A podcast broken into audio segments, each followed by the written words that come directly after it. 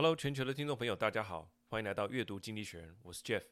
那么在每一期的阅读经济学人 Podcast 里面呢，我们会一起来看一篇经济学人的这个杂志的封面文章。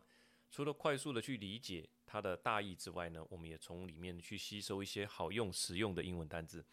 好，那今天的这一期呢，主要是在讲全球的这个房屋市场。好，那我相信你也有听说了，过去这两年，二零二零年到二零二一年呢，其实。啊，甚至到二零二二年的上半年，这个房价呢可以说是节节高升。那么，哦、呃，我有在加州做房仲的这个亲戚，常常在看他 po 脸书啊。好，我记得印象很深刻的一则，就是说他帮他的买方啊去跟卖方联系，那他就啊这个兴致勃勃，那就是说、我用现金跟你买。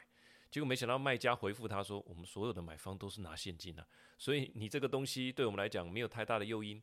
啊，你还是必须去跟他抢哈，去我不知道怎么抢。那简单说就是说，过去这两年甚至两年半，整个房屋市场可以非常的火热，房价不停的升高，而且房屋的呃这个可以拿出来卖的这个库存也很低，可能屋主也惜售吧，反正接下来房价还会再继续涨。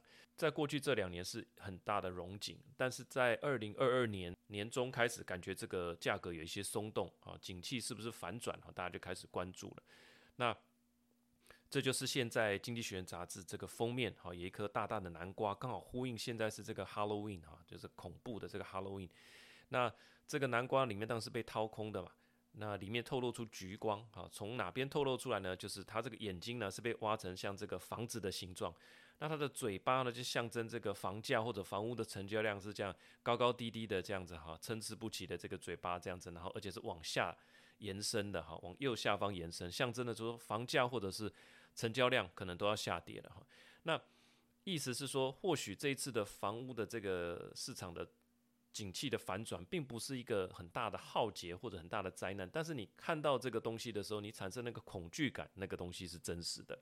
好，那我们如同往常一样，我们分为五个段落哈，跟大家分享我们阅读的心得。那首先第一段呢，我们就是来看一下啊现在的现况。好，那现况，那经济学人就把结论直接跟你讲，这一次的。房市的修正呢，可能不会像二零零八年这个次贷风暴那么严重，但是民众的财务缩水呢，却可能引起政治风暴。好，那过去十年间拥有房产的人呢，可以说是对个人财务大大的加分。在疫情之前呢，房价是稳定成长；疫情之后呢，房价又开始飙涨，垂直好直直的往上飙。但现在房价的松动呢，不只是一个国家松动了，九大经济体都是一样。像是他举例，就是在加拿大这个地方，大家很喜欢买公寓嘛，买 condo。那今天的房价比二月的房价下跌了百分之九哦，这只是一个初步的状况。随着通膨还有这个衰退悄悄的进逼，那全球的房市可能会出现进一步的修正。那我们看一下美国。美国的话，根据统计，它的房价还是跟前一年比起来还是稍微上扬的了哈，但是成交量则是大幅下跌，下跌了百分之二十到三十趴有。那平均三十年的房贷利率也来到了六点一哈，这大概是现在的一个状况吧。从疫情之前到疫情之后，以及到二零二二年的十月的这个现况做一个交代。那内文是这样说的。Over the past decades, owning a house has meant easy money. Prices rose reliably for years and went bizarrely ballistic in the pandemic. Yet today, if your wealth is tied up in bricks and mortar, it is time to get nervous. House prices are now falling in nine rich countries.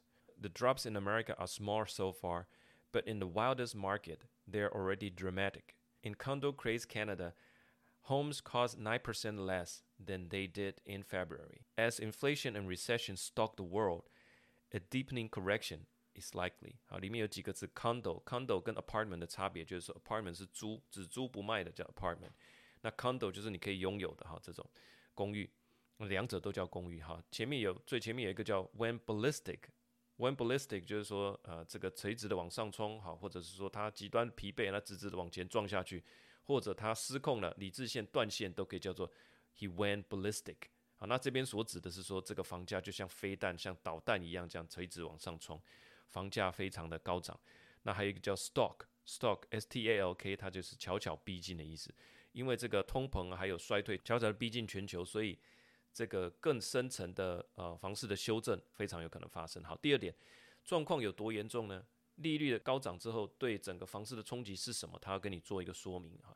简单讲就是说，平均房贷的额度从一千两百万缩水为八百万。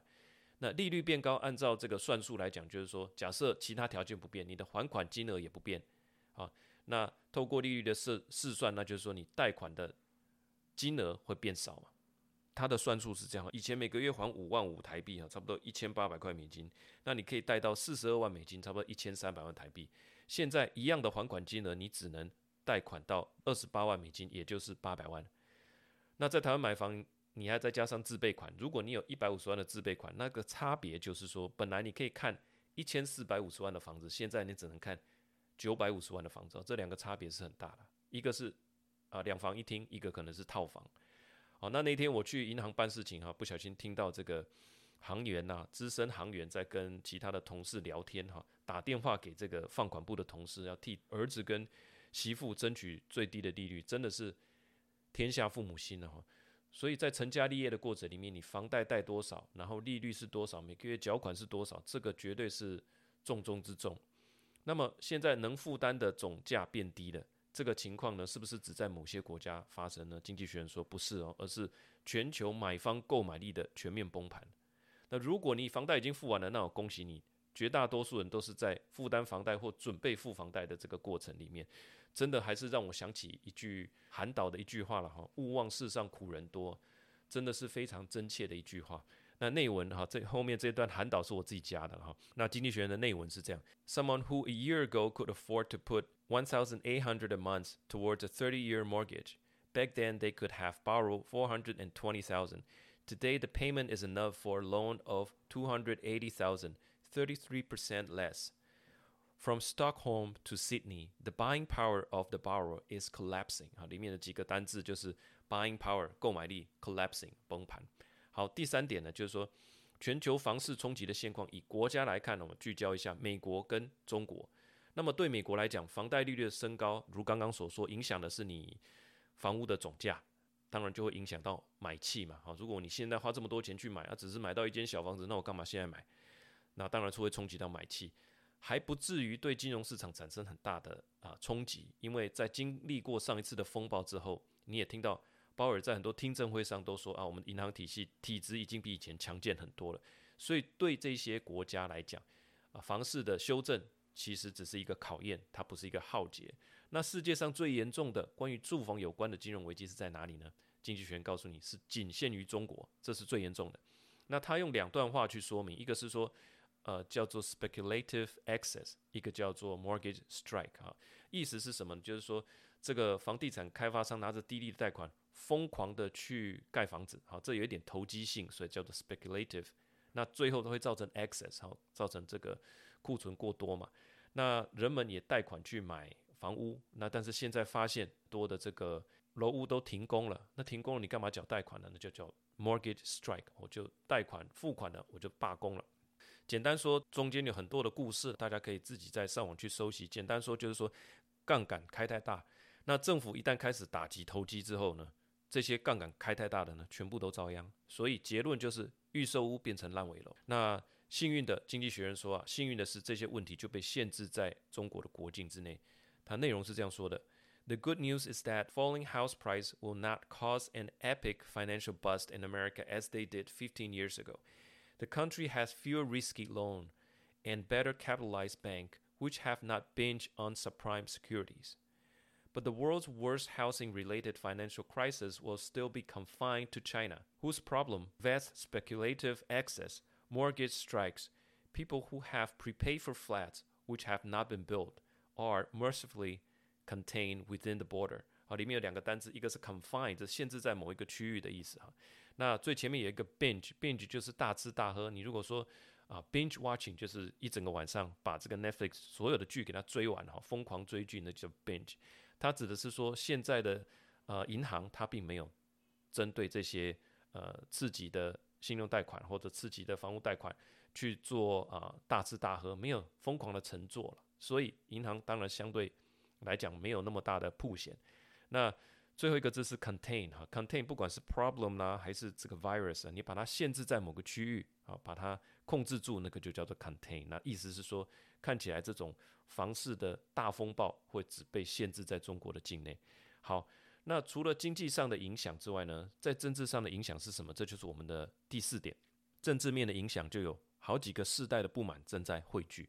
我分享一个是说，我在台湾的咖啡厅里面写稿，哈，常常出没在台湾的咖啡厅，哈，大概在咖啡厅里面会谈天的长辈大概分为两种了，哈，一种是从国外回来的，大概都在讨论他国外的房产要怎么处理，哈，哪边要卖掉，接下来要住哪里；另外一种是叫更亲切的，哈，叫大哥大姐，哈，大哥大姐，那他们大概抱怨的是说，儿子媳妇成家了也不买房子，哈，都住在自己家里，哎，没有给孝亲费，我我过来耍孙，哈，安尼哈，嘛是。底下 complain 的第二了哈，但是这两个族群其实我觉得问题都不大，好，他是他们关心的重点不一样，但是他们都是有房阶级。那该烦恼的呢，就是说已经在付贷款的，还有准备要来付贷款的。那像刚刚所说的，你看的总价，因为利率升高，你总价就降低了。有在付房贷的人呢，其实状况也不遑多让哈。小孩的安亲费啦、补习费、交通费、生活费，没有一样可以少的。你收入不变的状况下，房贷金额上调，那这一些对你的财务都是很产生冲击哈。这就是经济学里面所说的财务上易受冲击者。那当然不要忘了，还有一整个世代的人是被不公平的排除在购屋的这个队伍的行列之外。好，他们想都不敢想说我要买房。那这三群不满的人很快就会汇集成为政治上的一股反扑的力量。好，它的内文是这样说的：A generation of young people in the rich world. feel they have been unfairly excluded from home ownership. Although lower house prices will reduce the deposit it needed to obtain a mortgage, it is the first time buyer who depends most on debt financing, which is now expensive.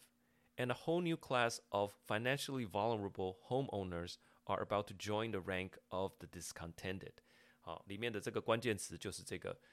unfairly excluded, be unfairly excluded，被不公平的排除在外。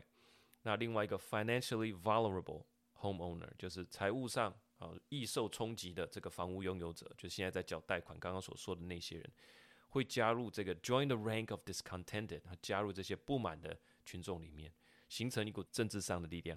那下一步第五点，下一步该怎么走呢？关于利率的调升是不是减缓，这是一个关键啊的一个观察点。因为物价很高，那么人民苦不堪言。如果你调，所以我们要调高利率来控制物价嘛，但同时也会让房贷升高，人民一样不好过啊。所以怎么讲，这些都影响到选票。那换作是你，你会怎么处理吗？你会怎么处理？继续升息三码吗？还是稍微喘息一下？那插个话，就是这个 FOMC 的会议十一月一号就要召开了，可能十一月二号或三号他们会。公布他们要升息机嘛，也有很多人啊，现在在呼吁这个联准会要放慢关键利率的上升速度，就是因为对房市灾难的这个担忧。好，那接下来呢，无论如何，在结论的部分就是说，低利率的时代已经结束了，房市的波动要来了，这是肯定的。那这一次根据经济学人不至于引爆像二零零七到二零零九的这个次贷风暴，但是这一场波动肯定会加深经济衰退的力道，也让一群财务受到冲击的民众。酝酿另一股政治的风暴。好，内文是这样说的：In America, fears of housing calamity have led some to urge the Fed to slow its vital rate rises. Spain is reported to be considering limiting rising mortgage payment, and Hungary has already done so. Expect more countries to follow. As the era of low interest rate comes to an end, a home price crunch is coming. Although this will not detonate global banks as in 2007 and 2009, it will intensify the downturn, leave a cohort of people with wrecked finances and start a political storm。好，里面有几个字：housing calamity，calamity 就是大灾难的意思；detonate 就是引爆。这一次应该不至于引爆啊，这个银行的这个整个危机，但是呢，会让一群人 cohort of people 同样处境的一群人啊，with wrecked finances。这个残 残破不堪哦，受到影响、受到打击的这个的这个财务状况。好，好，那我想我们刚刚用五点来说明一下现在房市的一个现况哈，感觉是一个冲击，但是不至于成为一个浩劫。那最主要是在中国这边会很难收拾，但是对于整个全球呃购买力这样崩盘，还有对人民的生活的影响，会在政治上可能会产生一些意想不到的一些反扑的力量。那我最后的一点想法就是说。当物价高的时候，其实你可以少吃东西，你吃东西也可以换品牌，好，那生活还是可以过得去。但是你的房贷金额拉高的时候，就是你每个月的还款金额开始拉高的时候，拿不出来的时候，其实我觉得是一个更残酷、更无法解决的现实问题。好，回到联储会升息的这件事情，就是说，如果呃鲍尔他们打击通膨的信心，我想我们不用怀疑。那这个房贷金额高涨，影响民众的金流，也影响到他的消费，进而让通膨降温，这可能就是本来这本来就是鲍尔想要的东西，他所预见的这个痛苦和 pain。但是在这个过程里面，在政治上产生这个力量的强弱，我想也不是他所能预见的。哈，以上就是这一期的阅读经济学人所要带给大家全球房市的一个恐怖秀。那希望这样的内容对你也有帮助。如果你喜欢这个节目，请务必分享给更多的亲朋好友，哈，大家一起来关心世界上所发生的大事。那么我们也会把相关的单字整理成讲义，哈，那我们在这个 podcast 的。呃，说明的部分也都会留下连结。喜欢这个节目，我们就下个礼拜空中相见，拜拜。